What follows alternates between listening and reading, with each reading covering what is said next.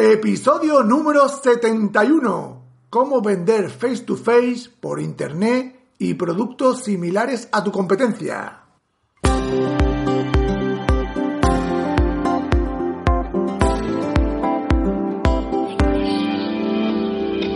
Bienvenidos al programa Ventas Éxito, un podcast diseñado para ayudarnos a crecer como vendedores. Un programa donde encontrarás las claves para mejorar tus ventas, alcanzar el éxito y desarrollarte en un vendedor de alto rendimiento. Si tienes un producto que vender, clientes que visitar y mucha competencia, este podcast es para ti. Con vosotros, Ricardo Ramos.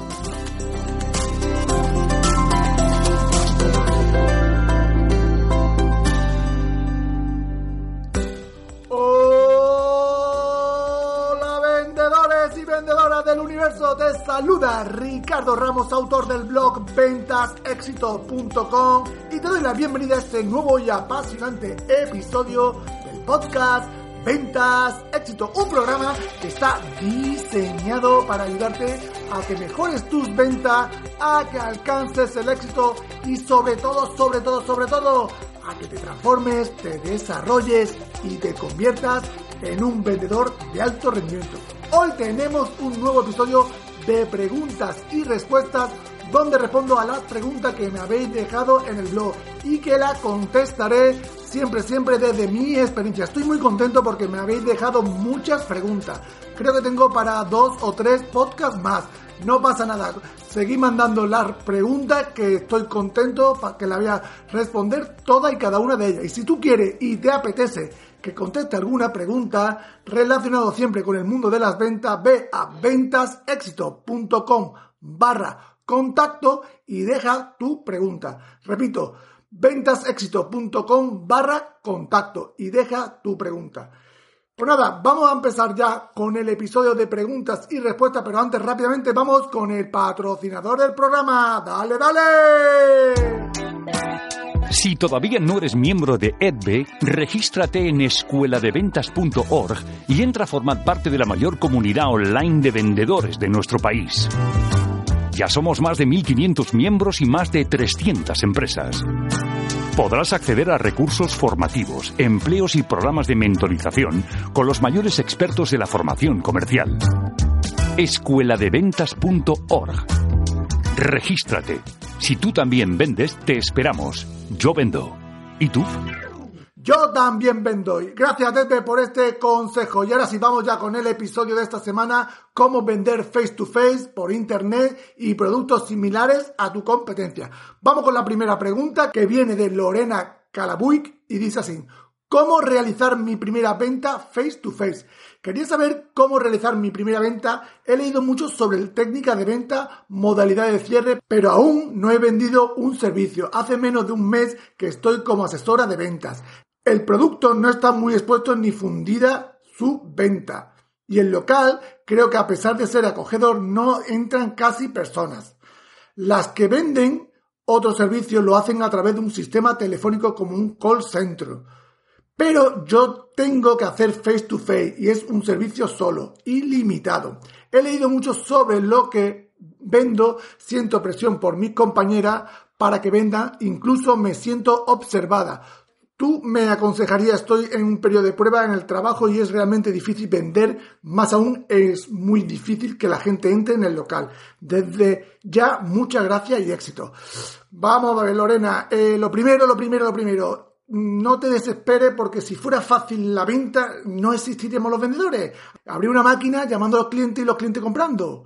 Eh, Por eso estamos los vendedores, porque vender es una cosa difícil, es de prepararse, es de estar ahí, de no desanimarse. Lo segundo, decirte que vender face to face, cara a cara, es mil veces más fácil que por teléfono. Aunque tus compañeras vendan por teléfono, no te preocupes que vender face to face es más fácil. ¿Por qué? Porque ves directamente al cliente, cómo reacciona, su gesto, su mirada, si te está engañando, si no te está, si te mintiendo, el lenguaje corporal.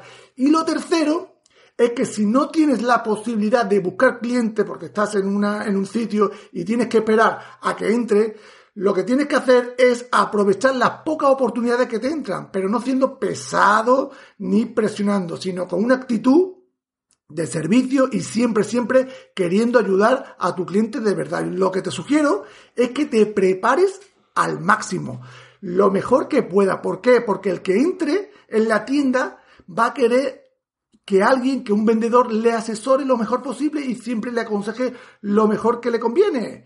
Y no seas el típico vendedor o típico dependiente que pasa de todo, que le preguntan cualquier cosa y él no sabe contestar o, titubea.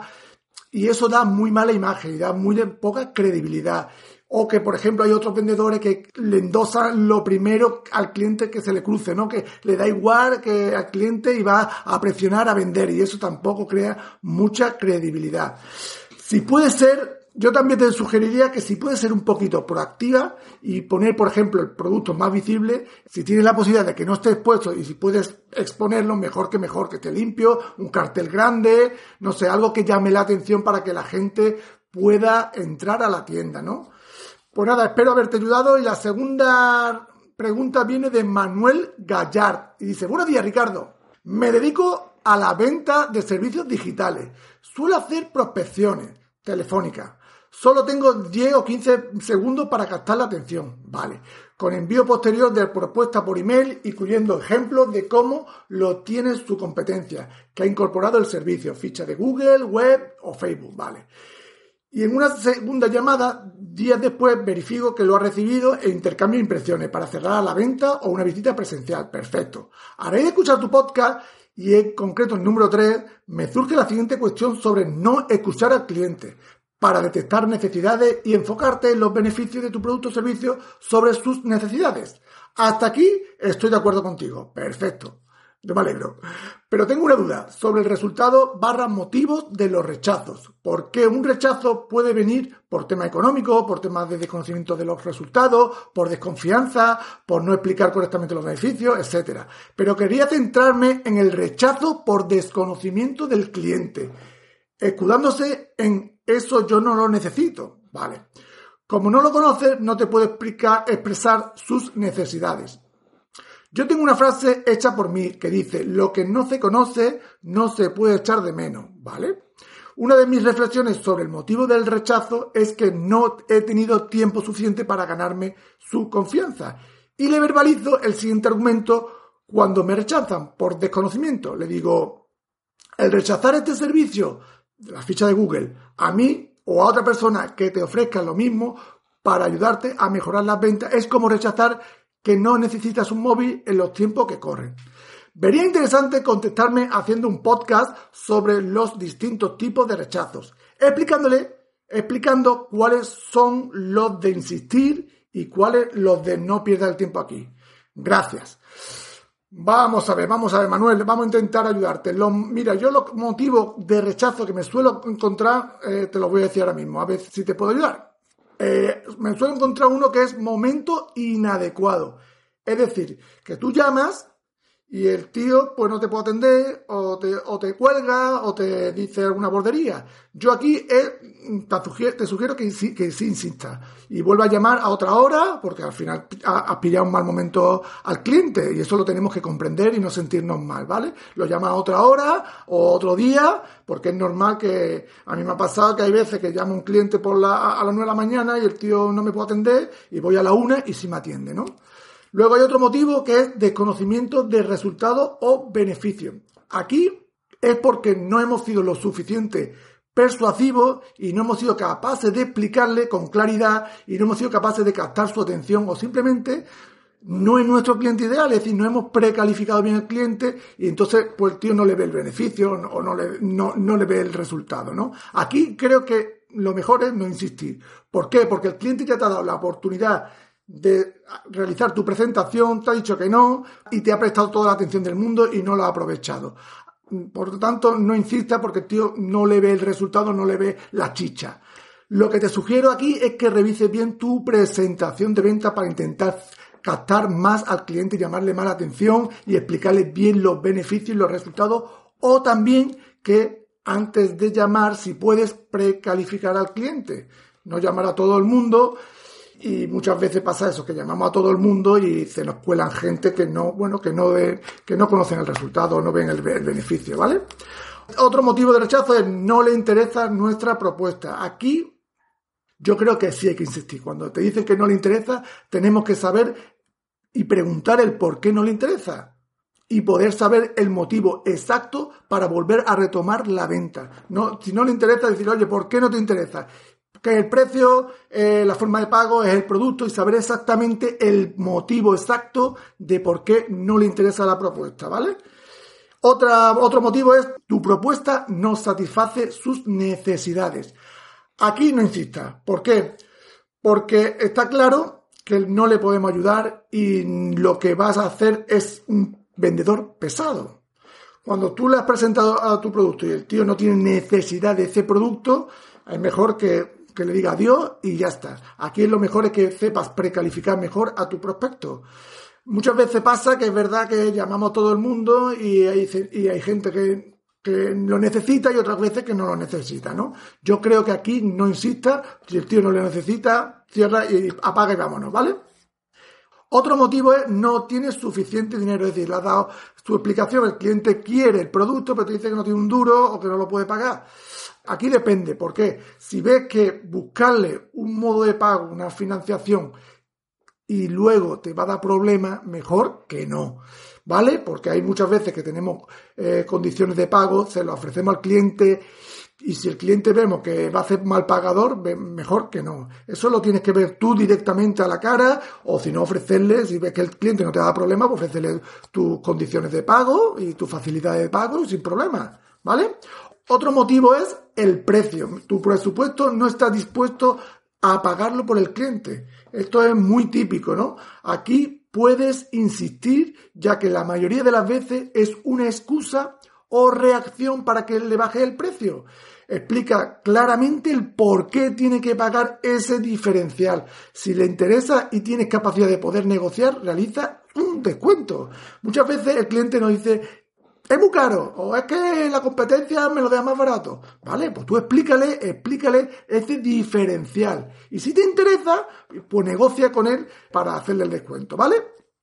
Otro motivo es, le compra igual a la competencia. Tu producto es muy similar a tu competencia. Aquí debes insistir, exponiendo claramente el factor o valor diferencial que no tiene tu competencia, porque si insiste con lo mismo, con las mismas características, la misma forma que tu competencia, al cliente no le va a ver nada nuevo y no va a cambiar por ti. Entonces, tienes que poner el foco en el valor diferencial o en el factor diferencial y explicárselo claramente al cliente, porque aquí lo que percibe el cliente es que tu producto es muy, muy parecido al de competencia. Y cuando el producto es muy parecido a la competencia, lo que ve el cliente es el precio. Por eso, pon foco en el factor o el valor diferencial de tu producto. Otro que es muy, muy, eh, que suele pasar mucho es no te contesta. Aquí tiene que estar atento a las señales para que no perder el tiempo. ¿Por qué? Porque el que te den larga muchas veces porque no se atreven a decirte que no y te dan larga. Es decir, da el presupuesto y llamas un día, llama otro y no te coge, no está, o llámame dentro de un mes. Aquí te sugiero que tenga un número mínimo de llamada, de seguimiento y luego eh, al número 4, 5, 3, 2 que tú veas necesario, luego sigue. Si no mm, ves que no, pues que te están toreando y te están dando larga y coge y a por otro. Que muchas veces los clientes te escuchan, cogen tu presentación, tu propuesta y luego llámame la semana que viene, lo llaman la semana que viene y no está el tío, está de vacaciones, no te pasa la secretaria, entonces muchas veces hay que estar atento a las señales y ver si es para no perder el tiempo porque te están dando larga. Bueno, Manuel, espero haberte ayudado. Estos son los motivos de rechazo que yo me suelo encontrar y bueno, Espero haberte ayudado, ¿vale? La tercera pregunta viene de Israel Ruiz y dice, hola Ricardo. Hay una pregunta que la gente me hace muchas veces e incluso yo me pregunto, ¿se puede vivir de las ventas? Es decir, ¿puede ser mi principal y única fuente de ingreso? Hablo de vender productos por tu cuenta, no de mostrador en algún local. Si la respuesta es sí, escribe un blog relacionado en eso. Si es posible, cómo lograrlo de antemano. Gracias y saludos. Vamos a Israel. Yo creo que sí se pueden vivir de las ventas, pero hay dos tipos de venta, Se puede vender de la venta de la formación o la venta directa. La venta de la formación es difícil, pero no imposible. Yo conozco a gente que sí se gana la vida vendiendo formación. ¿Por qué? Porque se ha creado primero una fuerte marca personal y con mucha constancia se ha hecho diferente y ha aportado mucho valor y están monetizando esa formación. ¿Las vías cuáles son para conseguir esa formación? Pues la formación empresa, mentoría uno, uno, con uno, han, escrito libros, cursos online, conferencias. Eh, esa es una forma de vender formación de ganarte la vida como formación. Luego está la venta directa. La venta directa, yo conozco a gente que compra un producto, luego lo vende, se busca cliente, lo vende, lo cobra y gana dinero. Y luego monta un, un equipo, le enseña cómo lo hace él y así gana dinero y monta una empresa. Yo creo que se puede vender fácilmente. Es lo único que, que puede hacer. Pero vaya, que está claro que sí se puede, se puede vivir de la venta. ¿Vale, Israel? La cuarta pregunta viene de Williams Magallanes y dice, venta por Internet. Hola, me gustaría solicitarte información de cómo vender por Internet. Soy nuevo en este tema, he iniciado con mi tienda virtual. Me va bien, pero debo aprender al respecto, dado que la mayoría de mis clientes se contactan conmigo por mensaje iniciando la conversación refiriéndose al producto. Vale. Agradecería una respuesta de tu parte o consejo. Por cierto, con tu blog es muy bueno. Saludos atentamente de Perú, William Magallanes. Muchas gracias, William. Pero William, yo mm, siempre he dicho que los principios de la mental son iguales para el online como para el offline, tanto digital como el cara a cara. Lo fundamental es, siempre lo diré, es crear confianza con tu cliente. Cuando creas confianza con tu cliente, todo va mejor. Lo primero que hay que hacer en Internet también es crear confianza a través de tus herramientas digitales. Por ejemplo, a través de tu web. ¿Cómo creas confianza en, por tu web? Pues mira, teniendo una web más o menos bien, limpia, con imagen bonita, que dé confianza. Luego, puede también por un blog, escribir por un blog eh, te, da confianza y credibilidad.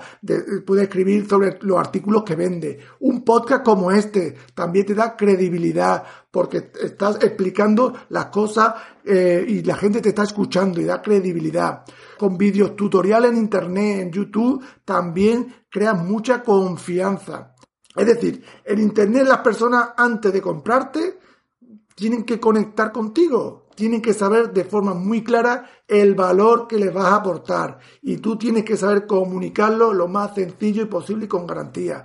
Tu web tiene que ser y tu tienda virtual tiene que ser muy fácil, muy cómoda, da muchas condiciones de pago. Lo que también ayuda mucho es los testimonios de casos de clientes que te han comprado, clientes que te han comprado, que te expliquen su experiencia de compra con un vídeo. Eso también da mucha credibilidad. Al final, tanto online como face to face, es lo mismo, es crear confianza. Lo único que cambia son los medios.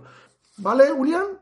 Pues nada, la quinta y última ya pregunta viene de Néstor Suárez y dice, ¿cómo vender más en tienda departamental cuando son productos similares y además la competencia tiene promociones? ¿Y cómo superar o vender sin que la gente se vaya a la promoción o el precio más barato? ¡Wow, wow! Vale, Néstor, dos preguntas en una. Muy bien, muy bien. Mira, si tu competencia tiene un producto casi igual que el tuyo, que muchas veces nos pasa, la única diferenciación la marcamos las personas, nosotros, el vendedor. Es como tomarte, por ejemplo, un café y más o menos mm, todos son muy similares.